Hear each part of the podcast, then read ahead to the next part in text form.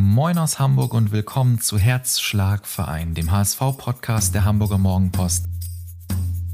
Ich bin Robin und bei mir treffen sich bekannte HSV-Fans aller Art, die Lust haben, über ihren Herzschlagverein zu sprechen, nämlich den Hamburger SV.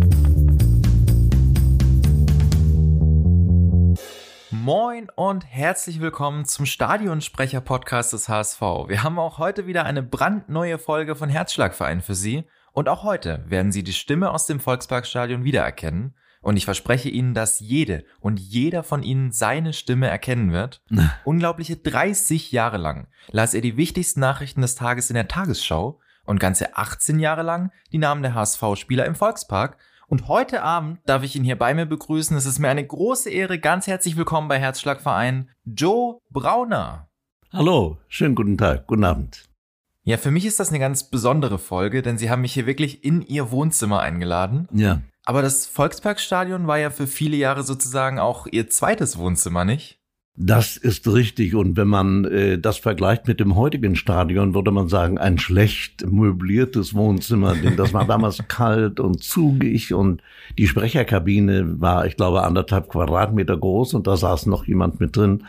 Aber das sind Dinge, wissen Sie, im Nachhinein verklärt sich ja alles Negative, das man erlebt hat im Leben. Und äh, vor allem wird es versilbert oder vergoldet, weil der HSV damals eben wirklich eine Mannschaft war, die mit Bayern München konkurrierte. Ja, Sie sagen es, Sie waren in den 70er und 80er Jahren am Mikrofon beim HSV, in der wahrscheinlich erfolgreichsten HSV-Ära aller Zeiten, oder nicht? Ja, ich wurde damals gefragt, ob ich Stadionsprecher machen würde. Und das ist übrigens mit dem heutigen Stadionsprecher eigentlich gar nicht mehr vergleichbar. Jede Zeit hat ihre Lieder. Heute ist es ja alles eine Show. Heute gibt es zwei Sprecher da unten, einen da oben, der die Belange der Gästemannschaft betreut. Das war damals nicht.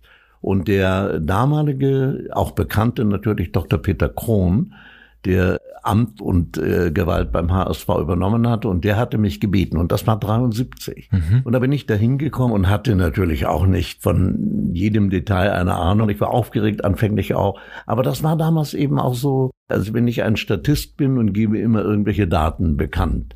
Und der HSV war 73, äh, so ich möchte sagen, in der Startbahn ein großer Verein, ein bedeutender Verein mit äh, großen nationalen und europäischen Titeln zu werden, wie wir wissen, also spät in den 80er Jahren. Und der äh, Dr. Peter Krohn war der erste Manager, der einen bedeutenden Spieler aus dem Ausland verpflichtet hat. Nämlich Kevin Keegan. Kevin Keegan, genau. Und das wurde damals ja kritisiert. Und äh, obwohl die Summen, wenn ich heute höre, wo 100 Millionen bezahlt werden für einen Stürmer und der hat damals zwei, drei oder wie viel Millionen, das war also ganz wenig. Genauso wie Änderungen auch die Kron. Ich sage das, weil er wirklich ein Neuerer war. Heute schauen Sie sich die Mannschaften an. Das, was er gemacht hat oder eingeführt hat, war eigentlich das, was heute keinen mehr vom Stuhl reißt, nicht, weil es gang und gäbe ist. Also haben Sie den Eindruck, dass sich seit Ihrer Zeit beim HSV viel verändert hat? Ich glaube schon, der ein Sportverein ist äh, ein Sportverein gewesen zu meiner Jugend, als ich in Ihrem Alter war oder nach dem Krieg. Äh, da spielte das Geld nicht die Rolle. Geld wurde natürlich auch gezahlt, aber wenn man gelesen hat jetzt bei Uwe Seeler mit 85, was er bekommen hat, nur ich finde, das Geld hat leider das Sportliche, wenn das zwei Dinge waren, die starteten, überholt. Mhm. Und das gibt mir manchmal Bedenken. Vor allem die riesigen Summen, die gezahlt werden. Oder wenn ich aktuell gelesen habe wegen der Impferei äh, von Joshua Kimmich und dass ihm zweimal Geld nicht gezahlt wurde und zweimal war 750.000 stand da drauf dann frage ich mich, wenn ich davon ausgehe, dass ein Durchschnittsbürger West heute 3.500 und noch etwas verdient und 700 weniger einer Ost und dann diese horrenden Summen. Das bedauere ich, aber ich glaube, das kann man auch nicht mehr zurückdrehen, weil es arme und reiche Vereine gibt. Nicht also, was wollen Sie machen? Bedeutet das, wenn Sie so auf den heutigen Fußball blicken, denken Sie da lieber an Ihre Zeit zurück? Ja, mit dem Geld. Ich habe selber eine kleine äh, Entschädigung bekommen. Das war auch gar nicht das Geld. Ich war ja damals eben auch, wie gesagt, im Fernsehen tätig, bin auch noch ziemlich am Anfang, aber auch im Hörfunk. Und äh, eine kleine Aufwandsentschädigung hat man bekommen. Aber für mich stand damals eben auch der Sport im Vordergrund. Und äh, wenn ich an die Bekannten und Freunde denke, die meine Begleiter waren in der Zeit, für die auch, Also wir haben nie darüber geredet, dass einer gesagt hat, Mensch, hast du gehört, der verdient so und so viel oder wie auch immer. Es war in den Augen des damaligen Betrachters oder Nicht-Fußballers, war das, was die Jungs da unten machten, eben auch ein Beruf. Und es gibt Berufe, die gut bezahlt werden oder weniger gut bezahlt werden. Und zur damaligen Zeit wurden sie eben normal bezahlt, in Anführungsstrichen, nicht im Vergleich zu den heutigen horrenden Summen, die da genannt werden.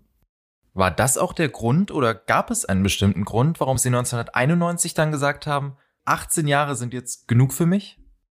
Also, wenn man Tagesschausprecher war, und das ist nach wie vor für alle Sprecher heute etwas Begehrtes, und wenn ich da oben bin, Tagesschausprecher, dann habe ich ein äh, gewisses Renommee. Das ist der Preis, den Sie für eine Tagesschau-Präsentation zu bezahlen haben. Sie vertreten ein gewisses Image und die Tagesschau, darauf bin ich stolz, wo ich 30 Jahre involviert war, dass die Tagesschau die Nachrichtensendung nach wie vor ist heute in Deutschland, die, wenn Sie die Programme alle nehmen, ungefähr 10 Millionen am Abend haben. Und äh, das ist doch enorm. Und insofern ist die Tagesschau auch eine Verpflichtung für den äh, Präsentator. Mhm. Das heißt, Sie können nicht zum Beispiel in einer Bar sein, das steht am anderen Tag in einer Boulevardzeitung und sie sind betrunken vom Hocker gefallen. Das äh, würde ihrem Chef bei ARD aktuell wahrscheinlich nicht passen. Das ist natürlich nicht passiert damals, das war nicht der Grund. Aber der Grund war, es wurde etwas äh, verlangt, das, obwohl man ja gelegentlich auch etwas locker gesagt hat, aber so ein bisschen, was meinem Verständnis eines Sprechers auch in einem Stadion nicht entsprach. Ich will auch gar keine Namen nennen, aber mir wurde damals gesagt, ja, wenn ich im westdeutschen Raum bin und dass man da sagt, und nun haben wir Heiner Schmidt, der mit den dicken Waden und da kommt der andere, so in dieser Art. Das war nicht mein Bier. Das habe ich gedacht, nein, das ist nicht mehr äh, meine Geschichte. Und daraufhin habe ich gedacht, okay, es kommen Jüngere, ich war ja dann eben auch nicht mehr ganz so jung. Zudem kam hinzu, dass ich parallel der Court Announcer bei den German Open hier am Roten Baum war und da überschnitt es sich manchmal ohnehin, dass ich da schnell hinfahren musste und da hinfahren. Und ich hatte damals auch äh, mehr andere Dinge zu tun und äh, das war mir dann alles zu viel. Und da habe ich gedacht, nö, das äh, mag ich ohnehin nicht in der Form wie geschildert. Und dann reicht das andere auch. Und deswegen habe ich aufgehört. Ja. Aber Sie sind dem HSV als Fan ja bis heute treu. Ja, ich war mein Leben lang aktiv selber, war ich mal Schwimmer und war gar nicht schlecht bis ins hohe Alter hinein noch ein bisschen Leichtathletik während meiner Studentenzeit. Aber ich habe immer Fußball gemocht. Und ich bin auch in Leipzig, Lokomotive Leipzig gibt's glaube ich heute sogar noch. Das war damals auch der Verein in der DDR. Und hier bin ich auch, als ich beim NDR war, Sport habe ich viel gelesen im NDR, im Hörfunk, auch moderiert die Bundesliga-Sendung, die es ja heute gibt noch. Und äh, da bekam ich dann immer eine Freikarte und da war ich dann auch im Stadion schon. Also Fußball war für mich immer und involviert äh, als Sprecher äh, lebt man natürlich dann mit dem Verein umso mehr auch noch. Ja, und das sind Sie ja auch bis heute geblieben. Bin ich bis heute geblieben. Ich gebe ehrlich zu, dass St. Pauli momentan eine tolle Mannschaft ist und toll spielt, aber die Krönung wäre für mich, wenn beide Vereine wie Weiland mal 1860 München und Bayern München in der ersten Liga spielten in diesem Jahr sieht es ja vielleicht gar nicht so schlecht aus. Man für St. Pauli ohnehin nicht. Aber der HSV momentan gefällt mir. Absolut. Schmerzt das eigentlich den Fan in Ihnen, dass der HSV im Gegensatz zu den großen Zeiten, über die wir gerade gesprochen haben, jetzt in der zweiten Liga spielt? Nein, hat mich nicht. Also außerdem in dieser Spielzeit schon gar nicht, weil so viele große Namen, die wir alle aus der ersten Liga kennen. Also prinzipiell wäre ich dafür, wenn der HSV so weiterspielt. Mhm. Die Chancen sind nicht schlecht, wenn sie es vielleicht umgekehrt machen wie in den vergangenen Jahren. Da haben sie immer toll angefangen in der ersten und dann peu à peu runter. Wie hier auch im Februar, glaube ich, das war auch der Tabellenletzte Würzburger Kickers.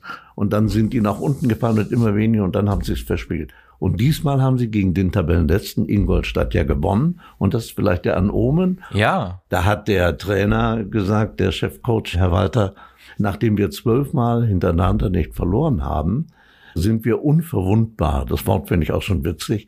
Das kann man so sehen, aber wenn ich nur fünfmal gewonnen habe und siebenmal unentschieden gespielt habe, umgekehrt, ja, nur in dieser Konstellation können Sie nicht aufsteigen, nicht? Also kriegen Sie immer noch einen Punkt. Keine Kritik an Walter, sind so meine Gedanken. Glauben Sie denn, Tim Walter ist der richtige Trainer für den Aufstieg?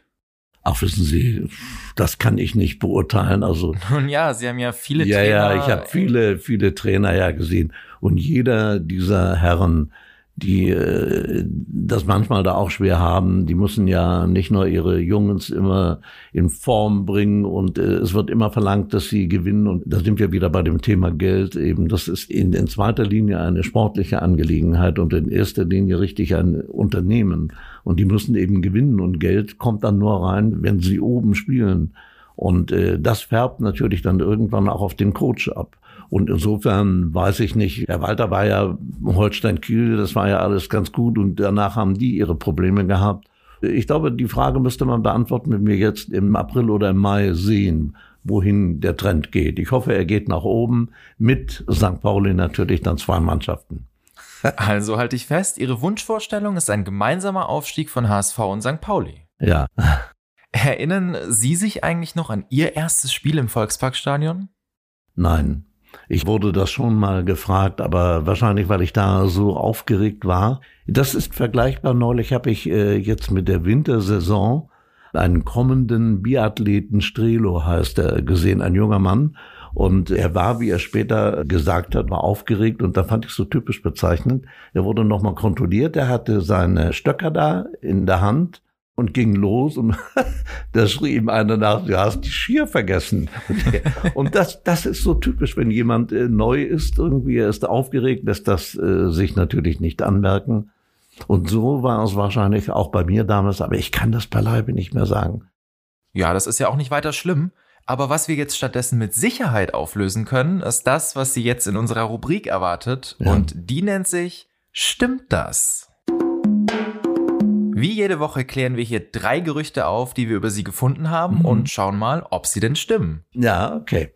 Und eines davon ist, dass sie angeblich beim DFB-Pokalsieg des HSV 1987 gegen die Stuttgarter Kickers live als Fan im Olympiastadion gewesen sein sollen. Stimmt das? Das war in Berlin, ne? Mhm. Ja, da war ich da und da gab es sogar irgendwelche Ausschreitungen und ich wurde von irgendjemandem geholt, sagt der HSV oder die kennen ja deine Stimme. Tatsächlich? Ja, das war. Und da bin ich da nach oben in diesem riesigen Oval da in Berlin in dem Stadion. Und da habe ich da irgendetwas gesagt. Ich meine, ob das nun wirkungsvoll war, dass die dann aufgehört, das weiß ich nicht mehr im Detail. Aber das stimmt, ich war dabei, ja. Ist das nicht immer wirkungsvoll, wenn man als Stadionsprecher zu seinen eigenen Fans spricht? Ich weiß noch, ich hatte ja auch mitbekommen damals, äh, als dieses Unglück passierte, als die Menschen da alle aus der Westkurve, was im alten Stadion, ja, rein wollten. Da sehen Sie dann auch die relative Kraft oder Möglichkeit, was ein Stadionsprecher anrichten kann.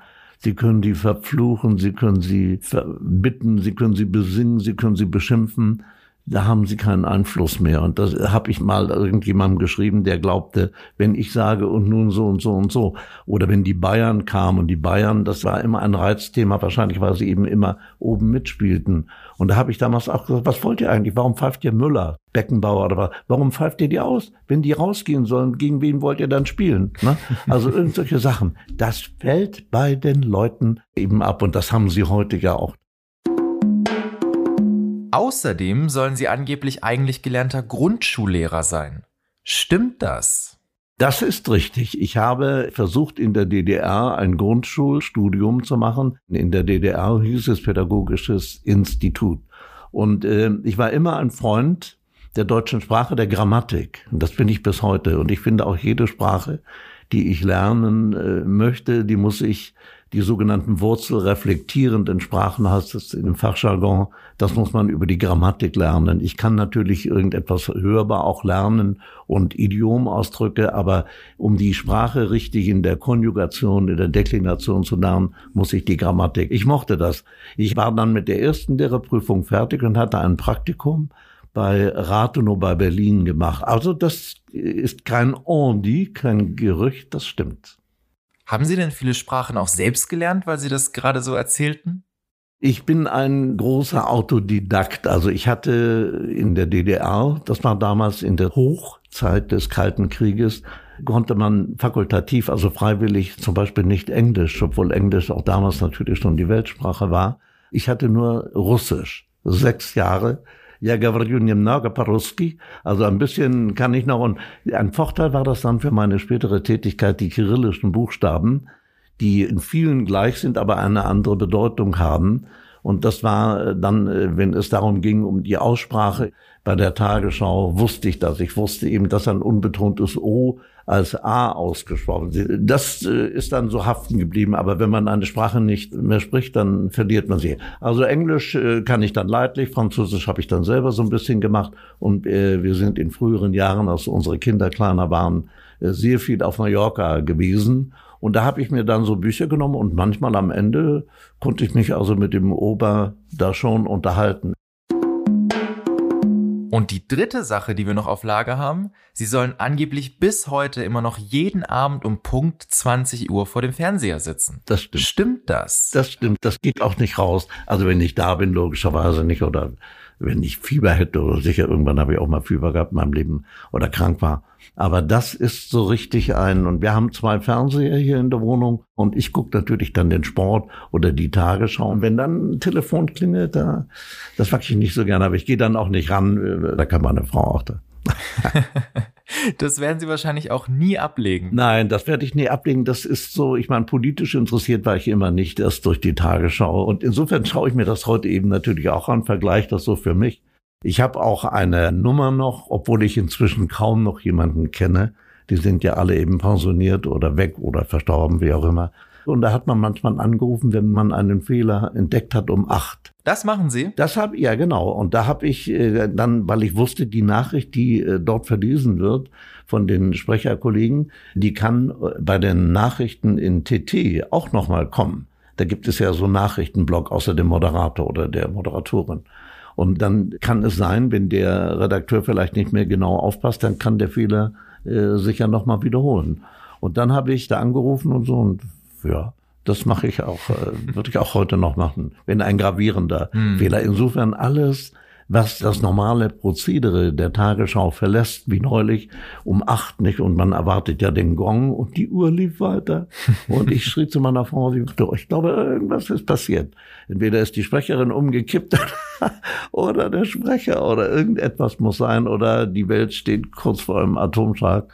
Aber da gerate ich immer noch, als ob ich da involviert wäre, in Aufregung. Das kriegt man auch nicht los. Ne?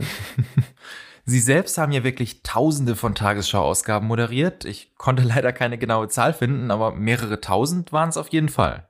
Also wenn man 30 Jahre lang und die begehrteste Sendung, es gab ja am Anfang, als ich begann, gab es ja viel, viel weniger Sendungen. Da war mit der Tagesthemensendung war Schluss, der Programmschluss und da verabschiedete sich damals immer noch eine so Ansagerinnen, das gibt es ja heute gar nicht mehr, aber dann mit der Ausdehnung äh, des Vollprogramms durch die Nacht, vier Jahre lang war ich da auch der Chefsprecher und habe die Pläne da gemacht. Ich habe das gern gemacht und äh, hat ja auch geklappt. ja, das kann man so sagen. Ja, eine dieser Ausgaben, auf die Sie vermutlich sehr oft angesprochen werden, ist die des 9. November 1989. Ja, ja. War das in Ihrer Karriere der emotionalste Moment? Ja, ja. Ja. Es war der äh, sicherlich in der Zeit ähm, ja die schönste Nachricht gelesen zu haben, aber es war auch die mir am schwersten gefallene. Wobei eigentlich am 9. November 20 Uhr das noch gar nicht mal so war, sondern an den Tagen danach. Weil um 20 Uhr, glauben Sie, ich habe da, wir hatten das DDR-Fernsehen hier in Lockstedt, konnte man ja sehen. Und die berühmte Grabowski-Pressekonferenz, wo er sagte, ja, ich glaube, das gilt ab sofort. Aber da hat keiner so richtig geglaubt, was sich da in der Nacht anbahnte und ja zu weltpolitischen Änderungen führte. Und ich sehe nur, wenn ich die gesehen habe, immer wenn 9. November ist und da werde ich ja auch immer angerufen oder gefragt und Interviews, obwohl man ja gar nichts sagen kann. Ich habe gesagt beim letzten Mal zu meiner Frau, ich habe inzwischen nach dem vier oder fünf oder sechs Mal das Telefon klingelte und irgendwelche Rundfunkstationen wissen wollten, wie das so war, ich habe den Eindruck, wenn ich nicht gewesen wäre, wäre die Mauer gar nicht gefallen. am 9. November. Nein, äh, es war am anderen Tag, um 13 Uhr hatte ich die Tagesschau. Und da schalteten wir live äh, zu Grenzübergängen. Und Lübeck-Schlutup war auch ein Grenzübergang. Und da saßen Leute so im mittleren Alter da, so ein Trabi war da und ein Ehepaar da drin und sie hatten ihren DDR-Pass. Und dann sagt der Reporter dann zu dem Mann, das war so Mittelalter, nicht? waren Sie schon mal in Hamburg? Und da sagt er nein und dann fängt er an zu weinen. Ich hab, wenn ich das jetzt wieder sage, da geht, habe ich auch schon Mühe, meine Emotionen in den Griff zu bekommen. Und da habe ich manchmal, man hat dann immer in die Regie gesagt, nimm den Ton weg. Ich kann das nicht mehr, weil die können ja dann nicht ins Bild kommen und weinen. Ich habe an dem Abend am 9. November ich bin hier nach Hause gekommen und da habe ich den äh, SFB-Sender Freies Berlin, war damals auch ein äh, Fernsehsender, den habe ich eingeschaltet und da habe ich das gesehen mit den Menschen. Und ich kann Ihnen sagen, Robin, ich habe nur gesessen und geheult. Hm. Ja, es fällt mir heute, wenn ich immer, wenn ich darüber rede, ich habe oft mal Vorträge gehalten, da fällt es mir immer schwer, die Kontenance zu halten. Diese Bilder der sich in den Armen liegenden Menschen da, das werde ich mein Leben nicht vergessen. Also das war wiederum dann auch, es war die schwerste, nein, die schönste und die schwerste Zeit. Nicht? Man ist nur ein Mensch und jeder Mensch hat Emotionen und, und und die mussten Sie vor der Kamera trotzdem zurückhalten? Ja. Durften Sie sich nichts anmerken lassen? Nein, man durfte nicht weinen, natürlich nicht, aber das ging ja anderen auch so, nicht nur mir. Und wenn jemand ins Bild gekommen wäre und hätte gesagt, entschuldigen Sie bitte, ich musste aufgrund der Dinge, die ich hier sah und der Ereignisse, die momentan in Deutschland und in der Welt geschehen, weinen. Das hat ihm niemand übel genommen. Ne? Aber es war sehr, sehr schwer. Und dass man sagt, okay, du willst ja den Leuten etwas äh, präsentieren, das ist die Aufgabe eines jeden Nachrichtensprechers. Er muss Charisma haben. Was Charisma ist, kann man schwer beschreiben. Und bei dem Casting wird eben auch gesagt, sie haben die Aufgabe, eine gewisse Neutralität zu wahren, aber nicht irgendwie abweisend zu wirken. Sie sollen auch freundlich noch wirken. Das heißt, wenn Sie eine Nachricht lesen und nur leicht lächeln, geben Sie der Nachricht, die Sie gerade lesen, eine Wertung. Dass man sagt, ach, guck mal, der lächelt darüber. Oder irgendwie so. Oder hast du gesehen, wie ironisch der geblickt hat oder wie auch immer. Ne? Und das zu vermeiden, das ist manchmal ein schmaler Grad. Natürlich bei solchen Ereignissen wie dem Mauerfall ohnehin aber auch später bei schrecklichen Unglücken oder wie auch immer oder bei merkwürdigen politischen Sachen. Jeder hat ja auch eine politische Meinung und Sie lesen gerade eine Meldung, wo Sie wissen, das ist die Partei, die ich nie wählen würde und Sie machen dabei irgendeine Bemerkung. Da klingeln sofort die Telefone. Das gibt Leute, die das natürlich an der Physiognomie erkennen können. Ne? Aber Emotionen durften sie stattdessen dann ja beim Fußball rauslassen. Das ist richtig, genau. Und das ist auch heute noch manchmal, ich kenne ja da auf dem Journalisten, hatte ich ja über die ganzen Jahre immer dieselbe Karte da in der zweiten Reihe, in dem Journalistenblock. Okay, dass ich nun nicht hin konnte, war ein bisschen Wehmut. Ich habe kein PTV, aber guck dann über das Handy, wie der Spielstand ist. Sind Sie dann auch wirklich ein emotionaler Fußballfan, wenn es um den HSV geht? Mm, und wie? Und vor allem, wenn es spannend ist, ja, natürlich. Und also, dass man da aufsteht und schreit und das kommt dann automatisch. Das ist das, was mich auch fasziniert, wenn ich das sehe. Und zwar immer dann bei Tor des Monats. Da sind ja so tolle Tore drin. Und manchmal sieht man dann die Kulisse dahinter. Und äh, nicht Fußball interessierte sagen sie, also wenn ich das sehe, wie die Leute dann da aufspringen, sich in den Armen liegen. Ich sag ja, da bist du aber kein Fan. Wenn du ein Fan bist, kannst du richtig mit deinem Blutdruck, möchte ich fast sagen, das Ansteigende kommt er durch, wenn der vom eigenen Strafraum bis zum Ende war neulich einer umspielt zwei, drei Spieler und haut dann, dann Ball auch noch ein. Also insofern weiß ich ja eben auch, wenn man da sitzt und natürlich umso mehr, wenn die Mannschaft am Gewinnen ist, dann ist es noch mehr. Ich habe da immer Verständnis, auch wenn manche sagen, ja, die Spieler und die liegen sie in den Armen. Ich sage, dann hast du selber auch nie Sport betrieben oder du bist kein Fan, man freut sich doch mit. Und wenn ich richtig dabei bin, dann kommt natürlich eben zu der mentalen Anspannung und sich steigernden Anspannung, kommt die physische dazu. Und das bedeutet eben, ich stehe auf und reiß die Arme oder mit Freunden bin ich ja meistens immer da und dass man sich da in die Arme fällt und, und nein, das ist, können nur Leute, die Fans sind. Also sind Sie wirklich auch mit Herzblut dabei? Ich bin mit Herzblut dabei, ja genau, und ich ärgere mich. Und manchmal, wenn ich nach Hause komme, hat meine Frau immer gesagt, wenn ich so ganz gleichgültig tue, ich mache das auch nicht extra, aber ich weiß nicht. Dann sagt sie, na, der HSV hat ja. Das war sowieso beim NDR, als ich noch aktuell war. Und die Pförtner, die man sowieso kannte, und ich komme da mit dem Auto hin und dann wir, na, Herr Brauner, Ihr Hausvater war nicht mehr das, was er mal war, ne? Das kann man, ja, ja, ja, ja, es ist alles okay. das ist dann auch, naja. Aber trotzdem ist es schön, also man ist, und bei schönem Wetter dann im Frühjahr und so im Sommer ist es ohnehin und hab das immer genossen. Das war richtig, ein richtig schöner, Nachmittag. Viele von den Medien kennt man natürlich oder bis zum Polizeipräsidenten Ralf Meyer, auch ein guter Freund und der ist nämlich auch ein Fan. Und die trifft man dann auch vor dem Spiel. Nicht? Und das ist einfach, einfach toll, ja. Jemand, der auch immer sehr emotional dabei ist, wenn es um Fußball und den HSV geht, ist unser, ich möchte sagen, heimlicher kleiner Star dieses Podcasts, nämlich Amrei. Ja. Und sie hat es sich natürlich nicht nehmen lassen, auch Ihnen wieder eine Frage zu stellen. Ja, Lieber Herr Brauner, was war Ihr schönster Moment beim HSV? Der schönste Moment, ach, es gab deren viele, mehrere, aber ich möchte mal sagen, die schönsten Momente waren Ende der 70er, dann die 80er Jahre, als der HSV deutscher Meister wurde, als er Europapokalsieger wurde, als er mit dem 1-0 in Athen. Mhm. Das waren so die schönsten Momente. Also nicht nur einen besonderen die gibt es auch heute noch, auch wenn heute der HSV in der zweiten Liga spielt. Aber im Vorausblicken kann ich sagen, wenn der HSV hoffentlich vielleicht aufsteigt in der kommenden Saison, dann ist das der schönste Moment. Und da bin ich im Stadion auch. Also Sie werden dabei sein, wenn der HSV im Mai 2022 dann in die Bundesliga aufsteigt. Garantiert. Davon gehen wir mal aus. Ja, genau. Sie sind jetzt seit 17 Jahren im Nachrichtensprecher Ruhestand inzwischen. Ja. Aber 2016 haben Sie sich ja nochmal zu so einem kleinen Comeback überreden lassen und zwar für den HSV. Sie haben bei YouTube eine satirische HSV-Schau moderiert. Ja. Was hatte es damit auf sich? Ich habe es eigentlich sehr bedauert. Ich habe ja da kein Geld oder irgendwas dafür bekommen. Das war eine schöne Geschichte. Und dass es einschlief, lag sicherlich unter anderem daran, dass der Pressesprecher ja wegging. Nicht, dass der Neue das nicht konnte, aber da ging dann auch vom Vorstand irgendjemand weg, der auch noch mit drin war. Und äh, das war eine richtig witzige, komische Geschichte. Die Aufnahmetechnik war nicht ganz so toll. Wir haben, das ja zusammengestrickt, wild da unten zwischen Tür und Angel. Aber das äh, ist eine Eitelkeit, mit der ich äh, leben konnte.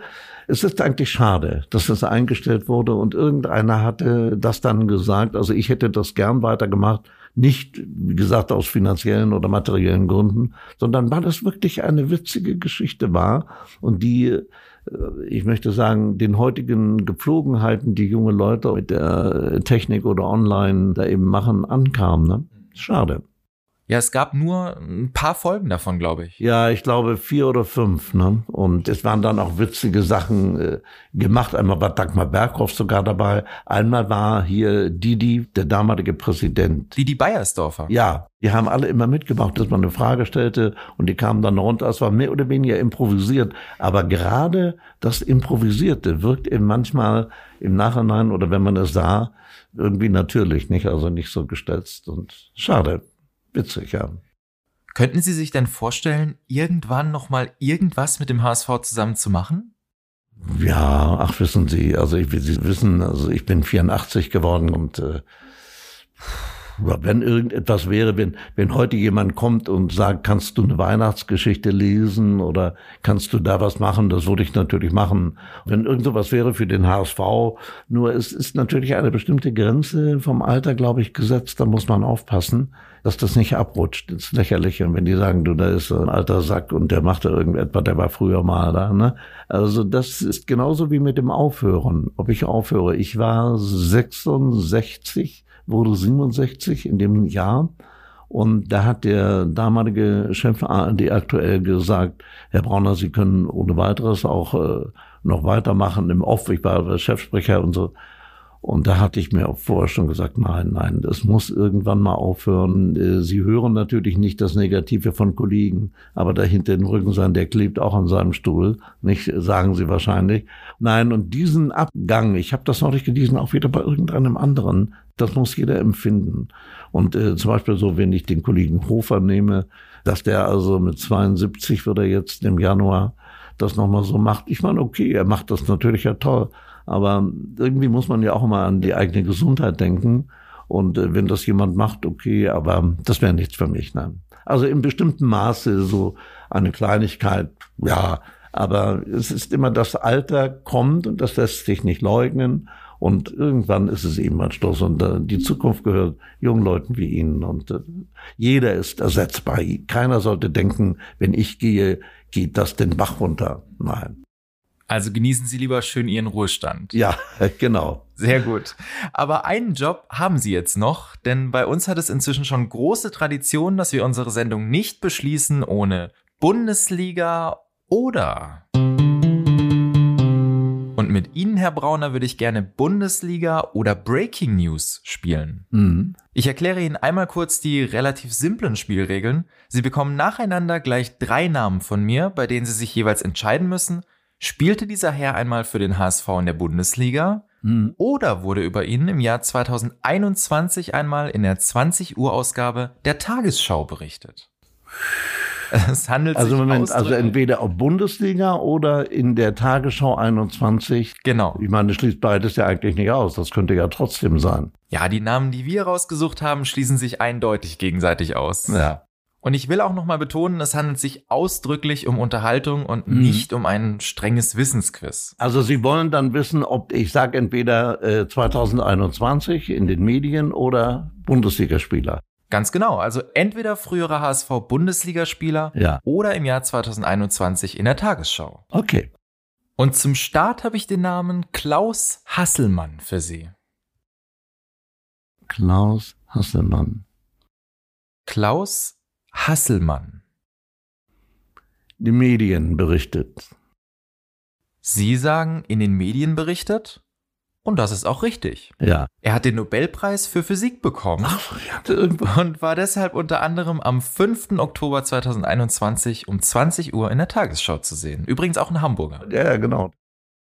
Außerdem habe ich Mats Nissen mitgebracht. Mats Nissen. Ja, Mats Nissen. Hm, da würde ich auch sagen, in den Medien. Bauchgefühl? Bauchgefühl, ja. Dann würde ich sagen, richtiges Bauchgefühl, es ist wieder richtig. Er hat das Foto des Jahres geschossen. Ach ja, ja, genau. Den Namen nicht, aber das, wenn Sie es erläutern. Und deswegen war er unter anderem am 15. April 2021 ein Teil der 20 Uhr Ausgabe der Tagesschau. Ja. Und einen hätte ich zum Abschluss noch, und das ist Benjamin Kruse. Benjamin Kruse. Das war, glaube ich, das ist HSV, meine ich. Ich meine, und zwar durch den Vornamen Benjamin habe ich, äh, ich meine, ich habe da, ja, das ist HSV, ne? Das ist HSV schon wieder richtig. Ja, Von 2000 bis 2002 hat er für den HSV Ja. gespielt. Ein Innenverteidiger, insgesamt 18 Bundesligaspiele, später auch in Freiburg. ja. Ja, das sind so, wissen Sie, als ich die, äh, mir, die Namen mir neulich nochmal ansah, da habe ich gedacht, Mensch, wenn man anderthalb Jahre nicht im Stadion war, die vielen neuen Namen, die weggegangen sind, die hatte man noch drauf. Ich war ja eigentlich fast bei jedem Spiel da. Und äh, jetzt, äh, ich meine natürlich Jatta oder Kittel, aber unglaublich viele, also wo ich dachte, nee. Und da weiß ich genau mit Benjamin, dann hatte irgendeiner mal gesagt, Mensch, wenn ich an unsere frühere Zeit denke, also als ich dann noch Sprecher war, vor 40 Jahren oder was, äh, da waren das ja alles so ganz bekannte Namen. Nicht nur, weil man die angesagt hat, sondern die waren, viele waren ja auch Nationalspieler. Ja, und vor allem ja auch über viele, viele Jahre Ja. beim HSV. Ja, genau. Und jetzt ist der, die Fluktuation, der Wechsel ist also unglaublich groß. Ne? Naja, und da habe ich da gewonnen, da ein Wochenende bei der Mopo. Oder wie? Ja, sehr gerne. Sie sind herzlich eingeladen.